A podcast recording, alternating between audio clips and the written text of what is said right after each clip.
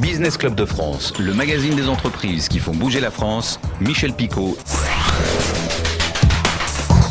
Et tout de suite, les premiers pas dans l'entrepreneuriat de Sandra Legrand. Bonjour. Bonjour. Je voudrais que l'on parle tout d'abord de votre parcours parce que vous aimez l'entreprise, c'est incontestable euh, et vous avez eu ce, ce déclic qui s'est produit euh, après avoir passé 11 ans en tant que salarié, euh, je crois que c'était chez, chez Coca-Cola, et à un moment vous vous dites, nous sommes en l'an 2000, vous vous dites, tiens, je vais créer mon entreprise qui s'appelle à ce moment-là Canal CE qui deviendra euh, Calidea ensuite.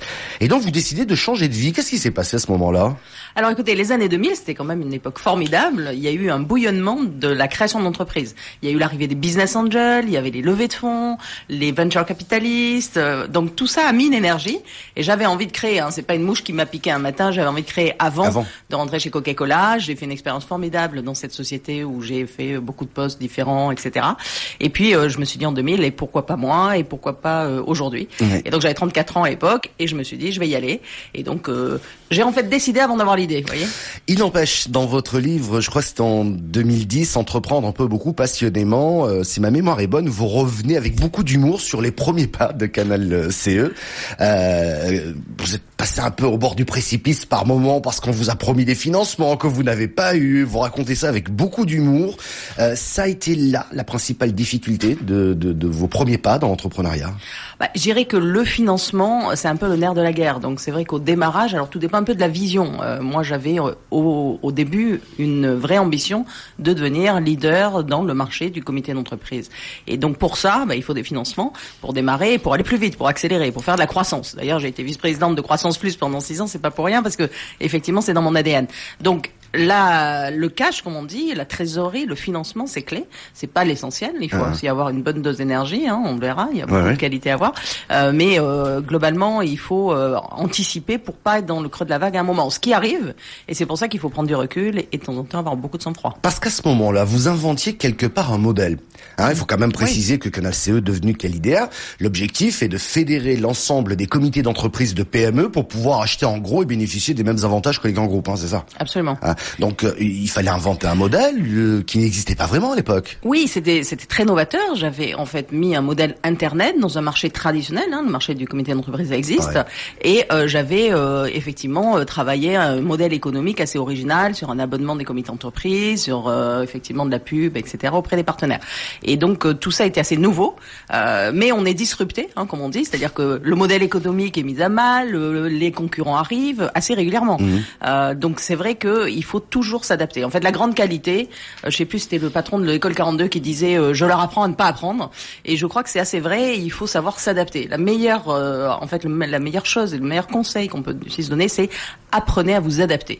Parce que les situations, on ne peut jamais toutes les prévoir, on peut jamais toutes les anticiper. Donc il faut s'adapter. Et là, je recrée, on en parlera après, une nouvelle société qui s'appelle yapuka.org, qui est une première plateforme qui met en relation des jeunes euh, et des entraîneurs pour les exercer à l'entretien oral, que ce soit pour des concours d'école, pour des stages ou euh, pour des premiers jobs.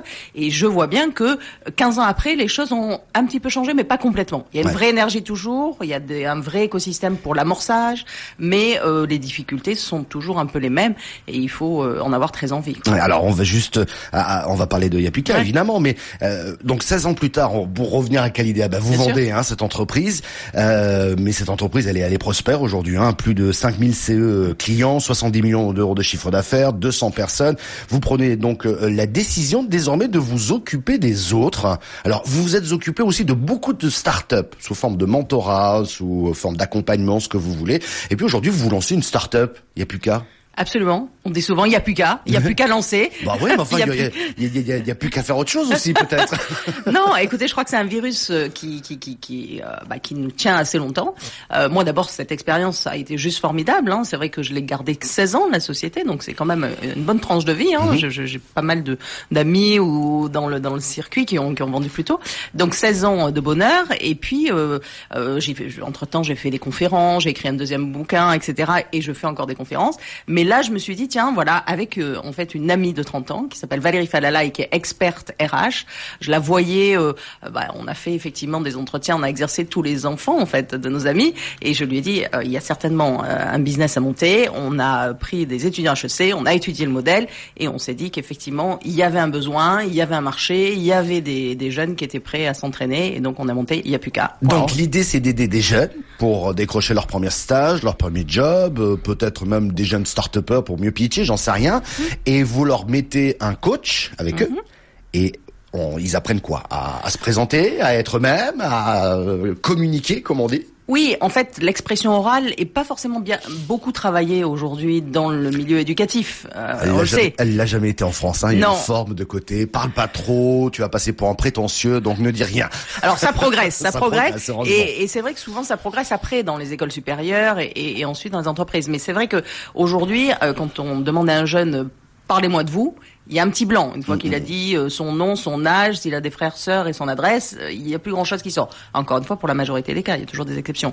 Donc en fait, on se dit comment on révèle ce talent en fait? Comment on se dit le jeune a plein de choses à dire, plein de choses à exprimer qui sont intéressantes. Comment il les valorise? Parce qu'il croit toujours qu'il a rien fait, mais il a bien évidemment fait beaucoup de choses. Donc on lui dit un, mon premier module d'une heure et demie, on essaie de comprendre un peu qui il est, ce qu'il a fait, euh, qu'est-ce qu'il aime, etc.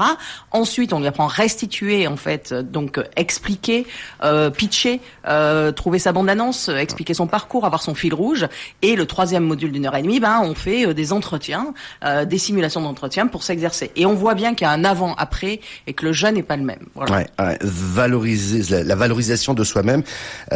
Passez-moi l'expression, Sandra, parce que je suis bien placé pour le savoir. C'est pas du vent. Ça sert tout le temps après. C'est un passeport. Quoi fasse. c'est un passeport à vie. C'est-à-dire qu'on on, on, a toujours besoin de s'exprimer. On a toujours besoin de se présenter.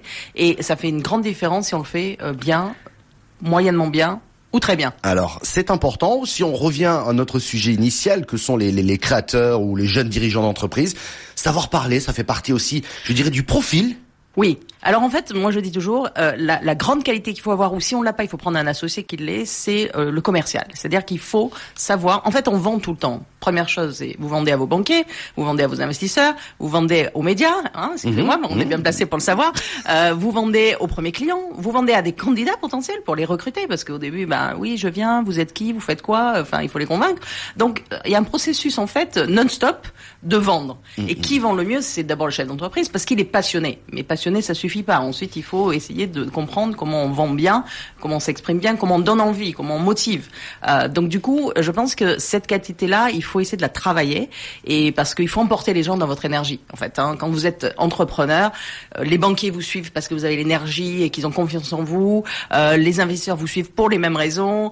Les clients vous suivent aussi au début pour les mêmes raisons. Bien sûr, il faut une qualité de service, un beau produit, mais voilà, il faut être suivi. Et ça, ça passe effectivement par une bonne expression orale, par une manière de se présenter, puis par une posture aussi. Hein. quoi, je, je, le dis souvent, le premier contact entre deux personnes est d'abord physique. On voit, on voit votre tête et ensuite c'est la voix qui prend le relais. Et donc il faut essayer de, de, de, je dirais, de, de, de, soigner particulièrement ces deux aspects-là. Absolument. Ah. Mais euh, voilà. Si on a, euh, il nous reste un petit peu de temps, si vous y aurait deux, trois conseils à donner à ceux qui ont envie de se lancer par rapport à votre expérience, qu'est-ce que vous leur diriez?